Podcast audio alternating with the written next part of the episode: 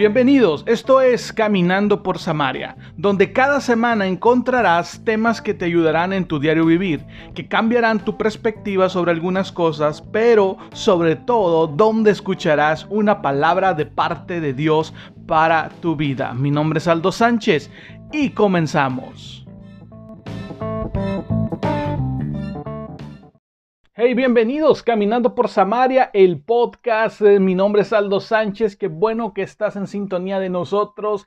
El día de hoy continuamos y vamos a ver la segunda parte de fracasos y victorias. Si no has escuchado la parte 1, te recomiendo que antes de que sigas dándole play a esto, pongas pausa y te vayas al capítulo de la semana pasada para que vayas encontrando la forma de esto y te des cuenta de cómo Dios restaura todo todo lo difícil que podemos vivir o que podemos atravesar y que la temporada que el día de hoy estamos viviendo, tal vez el día ha sido malo, pero sin duda el día de mañana será mucho mejor. La temporada en la que vives puede estar siendo la peor o puede estar siendo totalmente con nubes negras a tu alrededor, pero sin embargo Dios sigue haciendo milagros, Dios sigue restaurando y Dios hace todas las cosas nuevas. Así es que te invitamos a que tengas fe, pongas tu vida en manos de Dios, tengas listo tu, tu, cabecita para escuchar, para entender lo que hoy Dios quiere hablar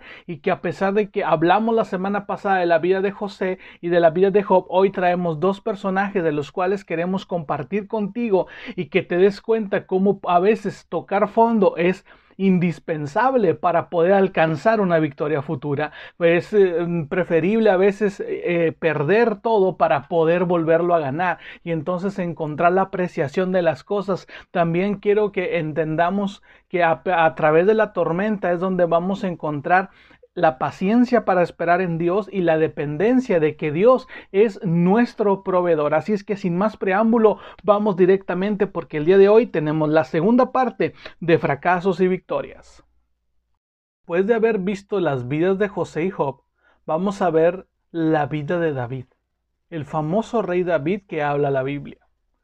Una persona que figuró en el plan de Dios desde el principio, pero tal vez en el plan de los hombres él no hacía acto de presencia. Y te preguntarás por qué. Porque era un pastor de ovejas, era el más chico de la familia, nadie podía creer que él fuera elegido rey de Israel, que fuera ungido por el profeta Samuel y que en algún momento él iba a ser denominado el mejor rey de Israel. Creo que nadie de su familia, ni siquiera su padre Isaí, pensaba que David fuera a ser un rey.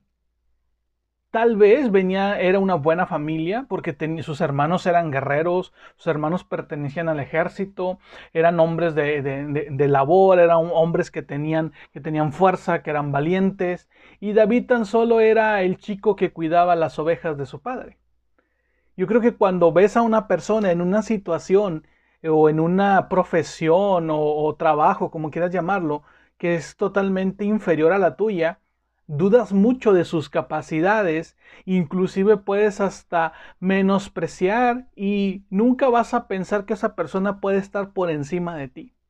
Creo que David vivía desde chico en este, en, este pasaje o vivía en esta, estaba parado en esta encrucijada. Ser un pastor de ovejas, pero que en el plano divino ya estaba elegido para ser rey. Nadie puede pensar o en este momento yo creo que a lo mejor el niño, discúlpame lo que voy a decir, pero a lo mejor el niño que tú ves que va a comprar tortillas cerca de tu casa, que siempre va descalzo y que siempre anda sucio, te cuesta imaginar que ese niño un día puede ser presidente de la ciudad donde tú vives. Tal vez vas a decir, es que no se ve por dónde, es que tal vez es una buena persona, es un buen niño, pero lo veo y sinceramente no creo que él vaya a llegar a serlo. Tal vez le faltan oportunidades, tal vez hay carencias económicas, tal vez no es muy em, lo, que, lo que es eh, muy apto para la escuela, a lo mejor eh, su conducta tal vez eh, dista mucho de lo que un presidente debe de ser y tal vez estereotipamos a la persona y podemos decir, esta es, él no es elegible, no es elegible ese niño que va a comprar tortillas descalzo. No es elegible para ser gobernador, no es elegible para ser un presidente. Pero sin embargo, cuando Dios maneja su plan, y cuando Dios tiene figurado o tiene dibujado, perdón es la palabra correcta, dibujado un futuro para cada uno de nosotros y en el plan de Dios está escrito que ese niño va a llegar a ser presidente, déjame decirte que a pesar de las carencias que tenga, que a pesar de la vida que esté viviendo en este momento, el niño va a llegar a cumplir eso porque ya está escrito, está destinado en el libro que Dios tiene. Entonces David está viviendo una situación similar. Imagínate, estás todo lleno de oveja o hueles a oveja, andas pastoreando, andas todo sudado, tal vez andas hambriento y da la casualidad o no la casualidad, sino que Dios mueve que el profeta Samuel vaya a buscar al nuevo rey de Israel, porque en ese tiempo había un rey llamado Saúl que en su momento estaba haciendo cosas que no estaban bien, entonces Dios ya había pensado en relevarlo, porque hay algo que yo quiero que entendamos, porque muchas veces hacemos mucho ruido o problemas de esto y nos molestamos por el tipo de gobernantes que tenemos, pero déjame decirte que todo lo que sucede es parte de la voluntad de Dios. Él quita y él pone reyes. A veces decimos, ¿por qué este hombre ganó la presidencia? Es porque a Dios así le plació. Y dices tú, oh, pero es que ese hombre es un tirano. Dios tiene algo que enseñar a través de la tiranía de esa persona. Siempre Dios tiene un plan y siempre Dios quiere que tú y yo aprendamos algo, quiere que entendamos algo. Entonces, entendiendo el concepto de que Dios quita y pone reyes, Dios ha, decidido nombrar un nuevo rey en Israel. Obviamente va a pasar tiempo, no va a ser el, pastorcito de ovejas así chiquitito, así jovencito que va a tomar el, el liderato pero sin embargo ya hay el, anuncio, ya está destinado en el cielo que él vaya a ser. Entonces el profeta va a buscarlo y va a ungir a esta persona de la casa de Isaí. Isaí es el nombre del padre. Y empiezan a desfilar los, los demás hermanos, los, los hijos de Isaí. Ahí viene un valiente. Ok, ahora por él, esta persona no es este otra, otra persona, este otro chavo es muy fuerte, es bueno para la batalla. No, tampoco es. Oye, fíjate, aquí está este, es muy inteligente, es muy habilidoso. No, tampoco es. Oye, ¿te queda algún otro hijo? No, sí, hay uno. Anda en la labor, anda cuidando ovejas. Bueno, llámalo. Lo traen, lo ve Samuel y dice, ¿sabes qué? Él es el elegido de Jehová. Él es el elegido por Dios. Entonces lo unge como rey de Israel para cumplirse en determinado tiempo. Porque las cosas no suceden a veces de la noche a la mañana, sino que es, es requerible pasar un proceso de formación y eso lo hablamos en el capítulo pasado. El proceso es donde tú te vas a formar, donde vas a madurar, donde vas a aprender. Y David, a partir de ese momento del, del ungimiento, empieza a vivir un proceso. Ha sido elegido, ha sido ungido, ha sido no proclamado ante el pueblo, pero ha sido elegido como rey. Después viene una situación en las cuales fíjate cómo se va armando para que David llegue hasta el palacio, para que David llegue al agrado de la gente. Hay una guerra entre la región de Filistea contra los israelitas. Hay el ejército filisteo tiene un comandante que es un gigante llamado Goliat. Es un hombre tan despiadado, es un hombre tan grande en estatura eh, y intimida a cada uno de los soldados del ejército israelí. El rey en turno, el rey de esa época, que es Saúl, sabe que tiene que derribar a ese gigante, pero él no lo quiere hacer, tiene miedo tiene miedo, eh, no sabe cómo enfrentarlo, sus hombres tampoco lo quieren enfrentar, el gigante está blasfemando en contra del pueblo de Dios, está blasfemando en contra de los, de los israelitas, da la casualidad que David va a llevarle comida a sus hermanos que estaban en el frente de batalla y él escucha hablar a este gigante con tanta altanería, con tanta altivez, que dice, ¿sabes que yo lo puedo derrotar? Y entonces él empieza a decir ahí que él va a derrotarlo. Entonces le preparan todo para que él se enfrente y tratan de ponerle la armadura de Saúl, del rey Saúl, para que se enfrente David al Goliat. Sin embargo, él no quiere esa armadura y simplemente lo va a hacer con tres piedras y con una onda. Entonces eh, la, historia de la Biblia cuenta que este David viene y, va a pelear con Goliat y lo que hace es lanza una piedra, le da en la frente, lo tumba con la misma espada de Goliat, le corta la cabeza y así es como derrotan a los filisteos. Y es como David vence a un gigante. Y ya empieza a figurar David, el pastor de ovejas, que nadie daba un peso por él, a través de una acción de defender a todo un pueblo, empieza a ganarse o empieza a hacer aparición en la escena. El niño de las tortillas impide un robo en donde vives. Impide algo. Imagínate ese momento. Imagina. Impide un robo este niño y empieza a figurar. Nadie daba un peso por él, pero ahora él ha frustrado un robo. Ahora ya la gente habla de ese niño que va a las tortillas de una forma descalza, de forma descalza, o sea, se va, que va sin zapatitos, que va sin tenis, que va sin chanclas.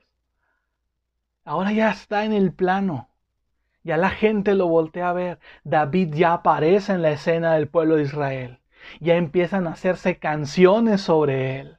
Ya empieza la gente a decir, wow, ese muchacho, fíjate lo que hizo. Hizo lo que nadie más pudo. Y entonces se gana el respeto del rey en ese momento. Sabe lo que ha sucedido, sabe lo que ha hecho, sabe que Dios ha estado con él respaldándolo y ya está con un paso para obtener o para alcanzar lo que Dios ha destinado para él.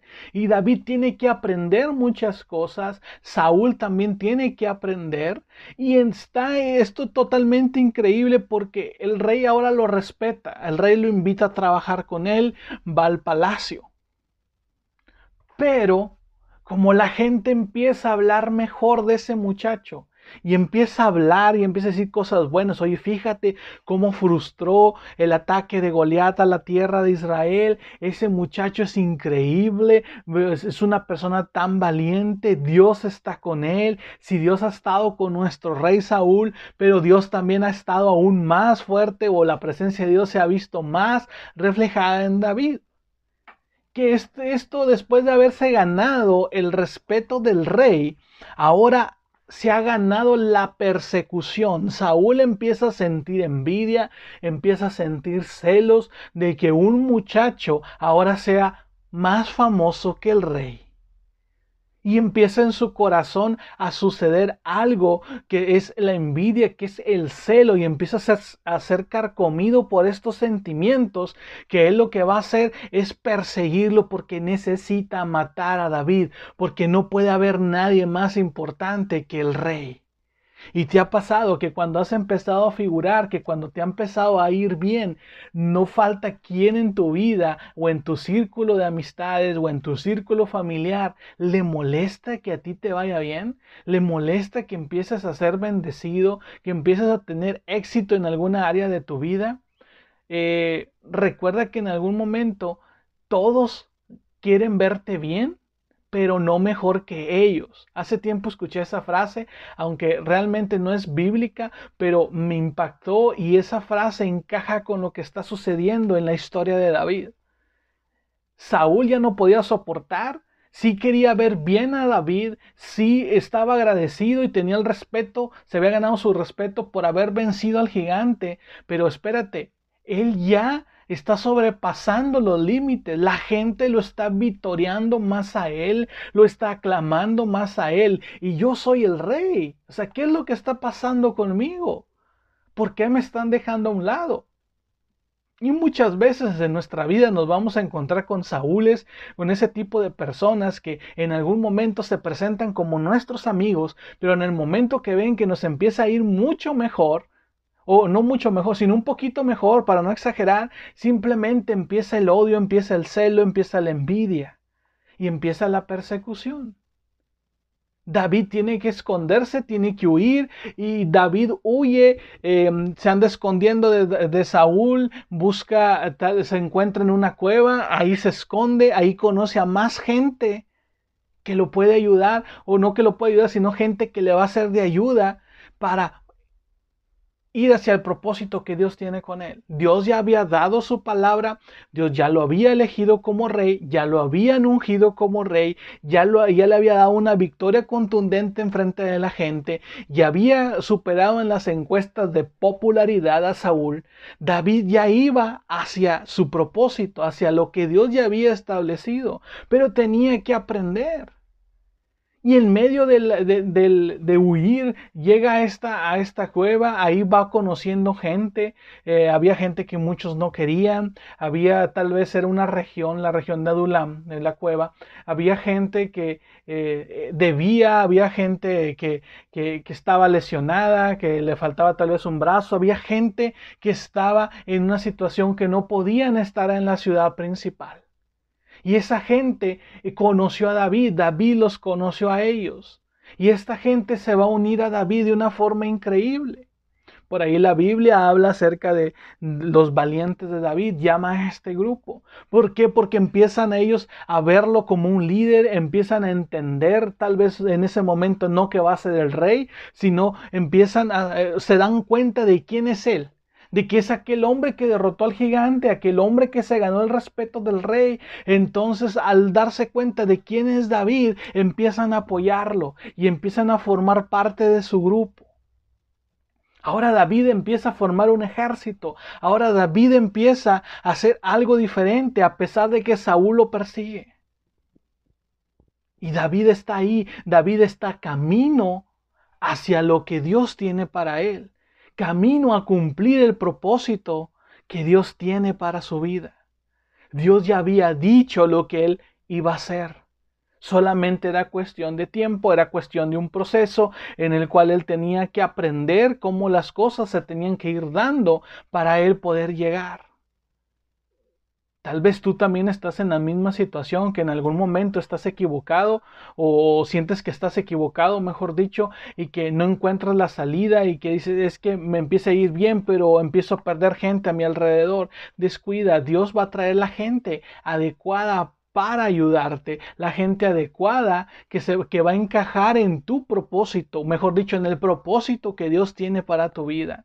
No te preocupes si en este momento hay gente que te envidia, gente que se fue de tu lado, gente que ya no te habla, gente que simplemente te ha, decidido hacerte la guerra o te declaró la guerra. Déjame decirte que todo es parte del proceso. Son personas que no debe, deben estar a tu lado, así como Saúl no tenía que estar al lado de David, sino porque David había sido elegido por Dios. Dios le va a poner las personas correctas al lado de David para llegar al palacio.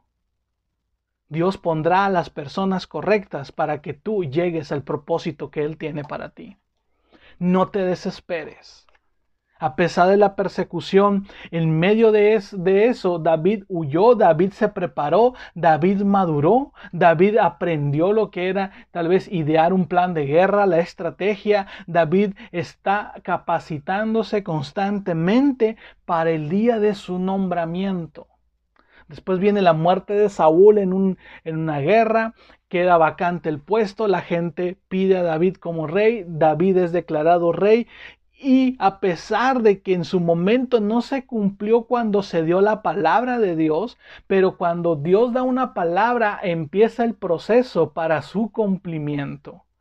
Tal vez pasaron algunos años, no tengo el dato exacto, pero pasan algunos años desde el momento en el que ese pastor de ovejas ha sido ungido como rey hasta el momento en el cual la gente lo elige como rey. No la gente lo eligió, Dios lo eligió. Dios tenía un plan con él y todo el proceso que vivió David, y lo puedes buscar en los libros de Reyes, en los libros de, de, de primera y segunda de Samuel, los puedes encontrar ahí acerca de la historia de David. Y me encanta porque tal vez nadie se imaginaba que aquel pastorcillo oliendo a oveja, tal vez sucio, todo sudado, iba a terminar gobernando una nación. Primero nadie se imaginó que iba a matar a un gigante con una piedra. Nadie se imaginó que después iba a ganarse el respeto del rey. Nadie se imaginó que iba a ser perseguido por el mismísimo rey. Nadie se imaginó que iba a ser declarado rey. La gente tal vez en tu vida no se imagina que te vayan a suceder cosas buenas. Pero déjame decirte que si Dios ya te destinó para algo, ten por seguro que se va a cumplir. porque Dios cumple lo que promete, porque Dios cuando elige lo va a terminar cumpliendo. Y yo tengo por seguro que tu vida ha sido destinada para un propósito mayor y ese propósito mayor solamente lo conoce Dios, no te lo puedo decir yo, pero si tal vez estás atravesando dificultades en tu vida, es el momento en el cual tú debes ir preparando tu corazón, preparando tu mente para ir aprendiendo, para ir madurando, porque sin duda tu destino va a llegar. Porque sin duda lo que Dios ya dijo en el cielo se va a cumplir aquí en la tierra en tu vida. El problema es que a veces nos desesperamos. Imagínate, a David lo ungen como rey siendo un pastor de ovejas y entonces él se para y dice, ¿sabes qué? Deja, voy y derroco a Saúl porque Dios ya me ungió como, como rey. Voy a hacerlo.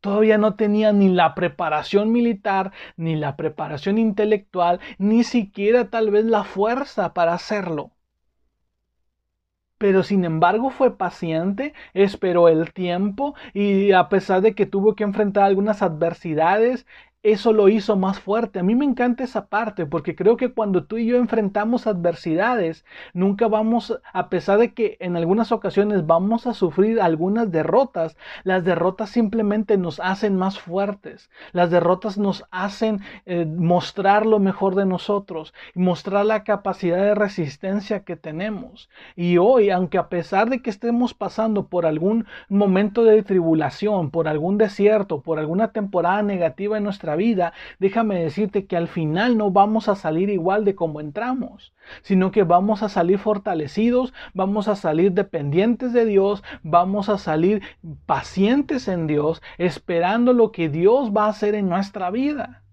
Tal vez el negocio nos fue mal, tal vez en nuestra vida amorosa nos está yendo mal, pero sin embargo Dios tiene ya un plan diseñado para cada uno de nosotros. Y en el plan está diseñado que tú puedas enfrentar adversidades para que entiendas la fragilidad de como ser humano que tenemos y podamos correr a los brazos de Dios y depender absolutamente de Él. Imagina a un David queriendo hacer las cosas por su propia cuenta. Realmente le iban a salir mal las cosas. Pero sin embargo, su, confianza depositada en Dios y el aprender que, eh, que los tiempos de Dios son perfectos y que cada una de las temporadas que podamos atravesar nos van a ayudar para crecer, para ir desbloqueando el siguiente nivel, vemos cómo David alcanza el propósito que Dios tiene para su vida. Tal vez nos encontremos batallando, pero sin duda estamos en camino a encontrar lo que Dios tiene para nosotros. Dios ya tiene un plan. No te frustres por lo que estás viviendo. Que no decaiga tu fe, que no decaiga tu ánimo. Tal vez eh, yo sé que es eh, a veces imposible que, que no nos sintamos tristes o que sintamos frustración, tal vez desesperación, tal vez que, nuestro corazón quiere caer en depresión, pero hoy si tú estás escuchando este podcast, quiero animarte eh, a que siga tu confianza en Dios, siga tu fe en Él y que ten por seguro que lo que Dios dijo en el cielo, Dios lo cumplirá en tu, en tu vida aquí en la tierra. No desmayemos. Sigamos firmes y adelante, sigamos siendo pacientes y dependientes de Dios Todopoderoso. Esa es la vida de David, el momento en el cual él siente inclusive hasta la persecución de del rey. Y que tal vez él pudiera derrocarlo porque su popularidad era mucho mayor. Simplemente espera, aprende y depende de lo que Dios va a hacer en su vida. Y sin duda, el propósito se cumplió. Ahora yo quiero hablarte de Jesús. Quiero hablarte de Cristo. Esa persona que todos conocemos independientemente de que vayamos a la iglesia o no, de que creamos en Él o no, ese hombre que murió en una cruz clavado, de ese hombre que resucitó al tercer día, de ese hombre que el día de hoy mueve millones de personas en una fe en torno a Él. Esa persona vivió también momentos amargos, yo sé que Él es más que vencedor, yo sé que Él venció a la muerte, que Él resucitó al tercer día, yo sé que eso lo hizo, pero sin duda vivió momentos amargos antes de padecer. Y sabemos que lo hizo por amor a nosotros, sabemos que lo hizo porque necesitaba ser ese sacrificio para que de una vez y para siempre quedáramos tú y yo perdonados. Sé que era inevitable que él viviera estas cosas, pero a pesar de haber sido su misión, eso no lo, no lo, eh, no lo, no lo libró del dolor. No lo libró del dolor sino que Jesús, aunque era su misión, fue entregado. Tenía una persona que él mismo había elegido, un llamado Judas. Judas, siempre que escuchas ese nombre lo relacionas con una traición. Y hablamos de Judas Iscariote, una persona que Jesús había elegido para unirse a su grupo selectivo de doce apóstoles, de doce discípulos que iban a cambiar el mundo, que iban a predicar el Evangelio que iban a aprender del mejor maestro de toda la historia, que iban a aprender del mejor líder de toda la historia. Y ahí está Judas, siendo el elegido para traicionar a Jesús, para entregar a Jesús. Y a pesar de que Jesús sabía eso, Jesús aún estaba sentado a la mesa con él, aún lo miraba con ojos de amor, aún lo amaba, aún por Judas iba a morir en la cruz del Calvario, a pesar de saber de que él lo iba a traicionar, a pesar de saber de que él se eh, iba a ser el que lo iba a entregar, el que lo había vendido. Jesús aún sabiendo que Judas lo va a traicionar, aún así lo ama y está atravesando su temporada de dolor, está, está eh, viviendo su temporada de traición. Lo va a llevar a sufrir aún más y lo va a llevar hacia el camino de la cruz, pero todo es iniciado por Judas. Tal vez nuestra vida, en nuestra vida también nos vamos a encontrar con personas que nos van a traicionar y déjame decirte que son necesarios. Judas era necesario en la misión de Jesús para terminarla de cumplir estaba parado en ese momento. Él estaba destinado para ese instante en el cual Él lo iba a entregar. Y hay Judas en nuestra vida que están destinados a estar ahí, no para sacrificarnos. Tal vez sí nos van a traicionar, pero están ahí para enseñarnos, para llevarnos al proceso donde tenemos que ser transformados. Judas lo entrega. Jesús es condenado, Jesús es azotado. Recibe azotes ante la gente. Tal vez nuestra vida está siendo azotada por una ola de problemas. Tal vez pensamos que no no encontramos salida y que no la tenemos y que nadie nos puede ayudar, pero Jesús está recibiendo azotes al igual que tú y yo los estamos recibiendo. Y aún Jesús está ahí cumpliendo su misión. Nosotros aún estamos aquí para cumplir la nuestra, para cumplir con nuestra parte. Y que a pesar de que el panorama sea oscuro, a pesar de que el panorama sea totalmente adverso, debemos seguir adelante. Jesús en un momento ora en el Getsemaní antes de que todo esto suceda y sabe lo que está por venir y, dentro de su oración hacia Dios Padre es, eh, sé que esto es lo que voy a tener que sufrir, pero si es posible, Padre, pasa de mí esta copa, pero no sea hecha mi voluntad sino la tuya. Jesús sabía lo que se le venía encima. Jesús sabía lo que iba a pasar. Jesús sabía que iba a entrar a un proceso, a una temporada en la cual a ningún ser humano le gusta, pero sabía también que era necesaria y sabía que si Dios te da una misión y que si Dios te ha elegido para algo, ten por seguro que Dios te va a sacar de ahí. Y Jesús lo entiende. Por eso Jesús dice, ok, sabes que yo me siento atormentado, siento esto que va a pasar y, sabes que puedo sentir humanamente miedo. Y yo te pido, si es posible, pasa de mí esta copa, pasa de mí esta calamidad, pasa de mí esta temporada.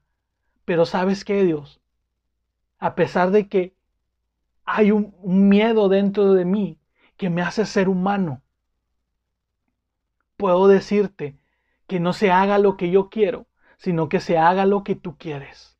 Y muchas veces esa parte de la oración de Jesús antes de ser entregado, antes de ser arrestado, es la que tú y yo debemos de hacer. Hay, hay situaciones que no nos gustan vivir y te lo puedo explicar y te lo puedo decir porque lo he vivido. Hay cosas que no nos van a gustar vivir y que sabemos que, que las vamos a tener que atravesar. Y sí podemos orar y decirle a Dios, Dios, si es posible, líbrame de esto. Pero ¿sabes qué? No se haga mi voluntad, no se haga lo que yo quiero. Hágase tu voluntad, hágase lo que tú quieres. ¿Por qué? Porque confío en ti, porque dependo de ti, porque ya sé ser paciente en ti, porque estoy aprendiendo a que tú eres mi ayudador, a que tú eres mi proveedor, a que tú eres mi salvador. Yo sé que tú me vas a librar de esto, tal vez no ahorita, pero sí el próximo día, sí tal vez la próxima semana lo vas a hacer, porque yo confío plenamente en ti. Yo no sé cuál es lo que tú lo que tú estés viviendo, pero a pesar de que sientas de que las cosas van a venir muy feas a tu vida, sigue confiando, síguete aferrando a Dios y sigue creyendo que él está moviendo los hilos a su voluntad y que su voluntad en nuestra vida siempre será perfecta, a pesar de que ante nuestra vista sea totalmente diferente o no sea lo que realmente tú y yo queremos ver. Porque Jesús aunque fue su misión, fue entregado, azotado, juzgado, condenado y fue crucificado. Muchas veces nuestra vida va a tener que llegar hasta ese punto, tal vez no de morir, pero sí hasta el punto de que ya no puedes más, de que la gente te abandona, de que la gente te señala, de que estás a punto de desfallecer, está a punto de morir los sueños que tú tengas, está a punto de perderse todo lo que tienes a tu alrededor y que no encuentras la salida y que volteas a tu lado y que no hay nadie a tu alrededor.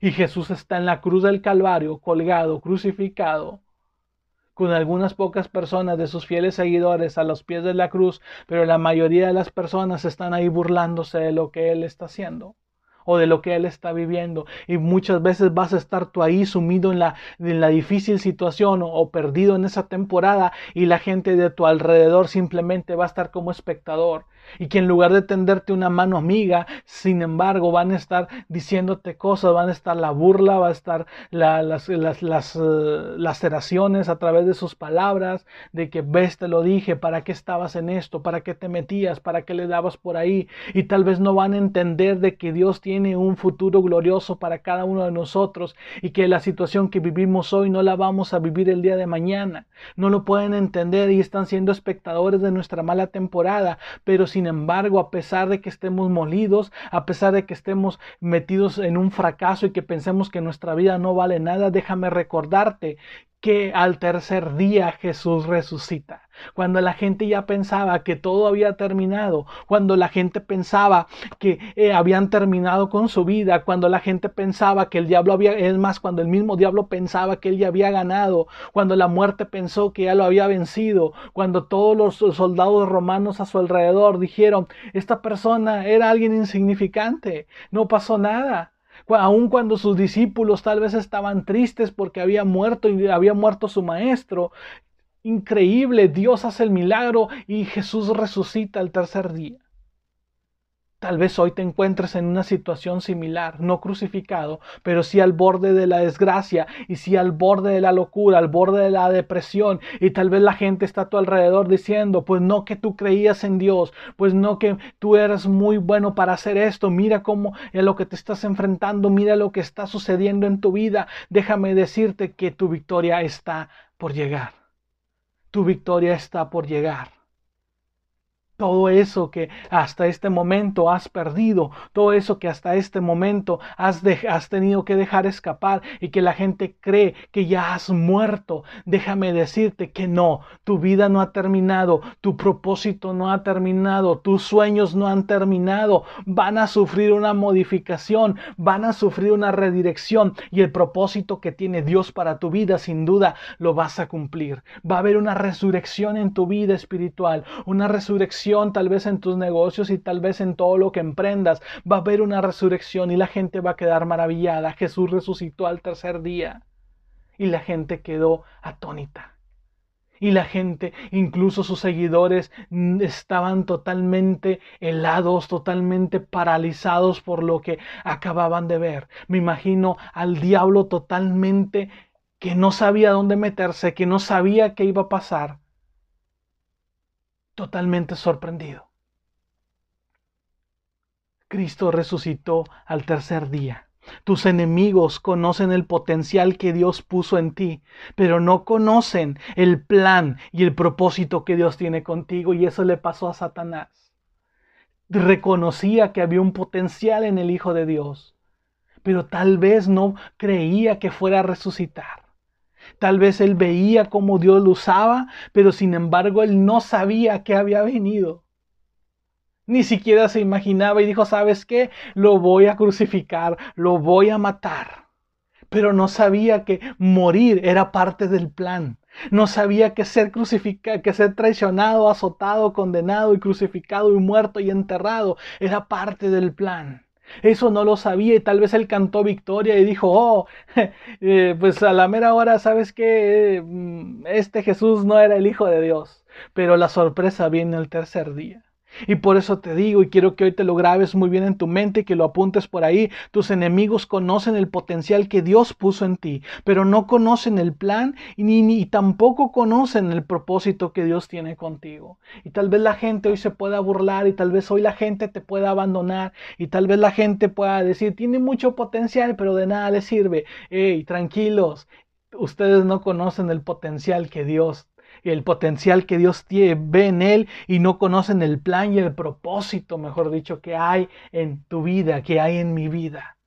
Y, y este es un mensaje para que tú te aferres a lo que Dios ha dicho que eres a lo que Dios ya dijo que va a suceder con tu vida, para que te aferres a su promesa, no te aferres a la circunstancia que vives, aférrate a Dios. Por un instante dieron por muertos los propósitos y vamos a hablar de los cuatro personajes. A José lo dieron por muerto. A José lo dieron por muerto sus hermanos. Primero le dijeron a su papá que estaba muerto. Después lo vendieron. Y nunca más volvieron a saber de él. Y oh sorpresa, se lo encuentran años después como el gobernador de Egipto y aquella persona que les va a proveer alimento en el tiempo de hambruna. Lo dieron por muerto. A Job muchos lo dieron por muerto. Muchos dijeron, no, o sea, mira Job cómo está, ya perdió todos sus bienes. Perdió sus hijos, perdió sus bienes, perdió todo. Mira, está con una enfermedad en su cuerpo. Su esposa no lo quiere ayudar. Eh, totalmente está acabado. Ya no falta, ya falta poquito para que Job muera. Ya lo desahuciaron, ya lo dieron por muerto, pero Dios lo levanta, Dios lo restaura. Y la gente queda maravillada. David huyó a Dulam Tal vez la gente pudo decir, oh, David cobarde, David no pudo enfrentar a Saúl, David eh, después de haber matado al gigante, ¿cómo es posible que le tenga miedo a Saúl? ¿Cómo, ¿Cómo empezaron a dudar tal vez de la capacidad para un día gobernar de David?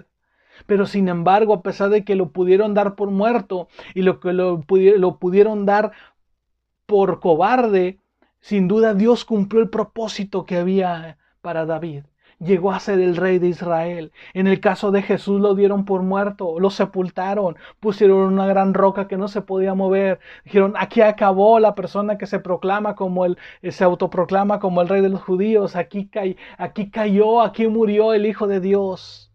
Ha muerto. Hemos triunfado, tal vez dijo el mal.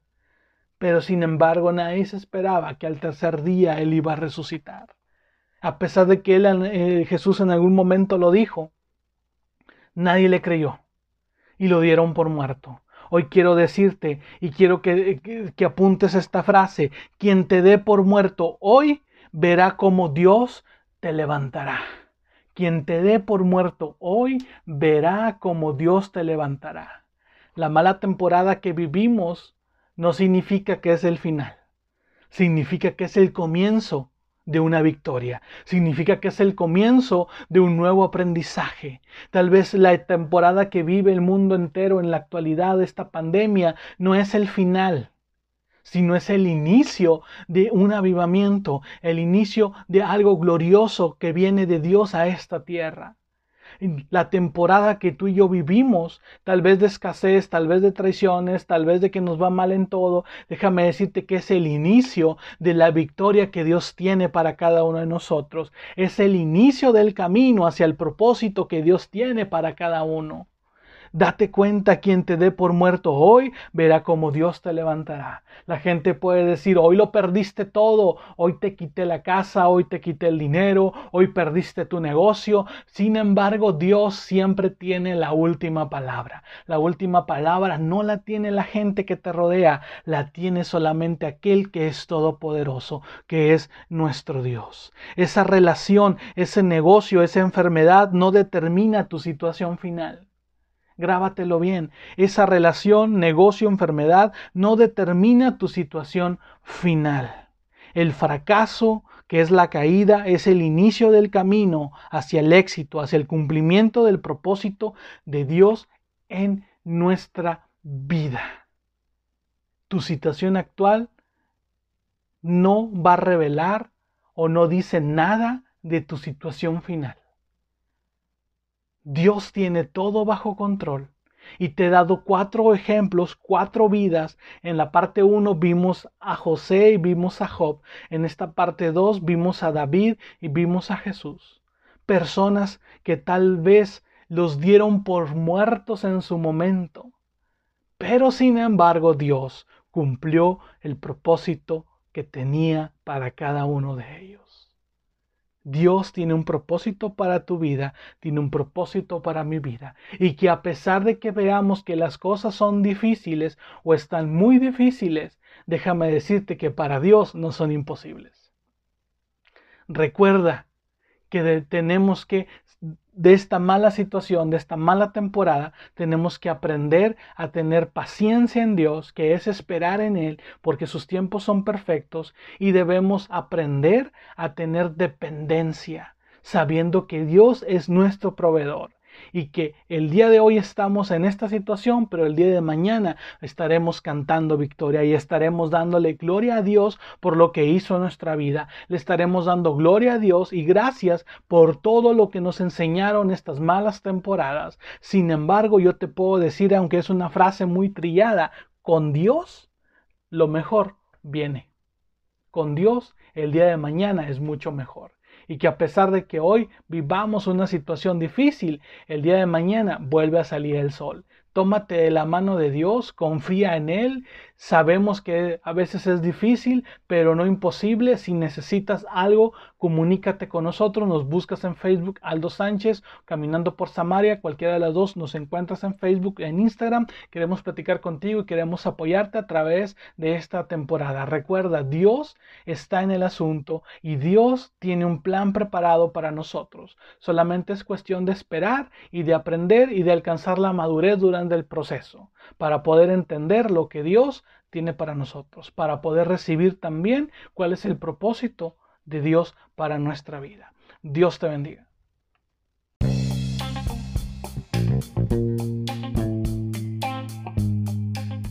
Gracias por acompañarnos en este episodio. Te recordamos que puedes encontrarnos en Facebook e Instagram como Caminando por Samaria o Aldo Sánchez. Te esperamos en la próxima emisión.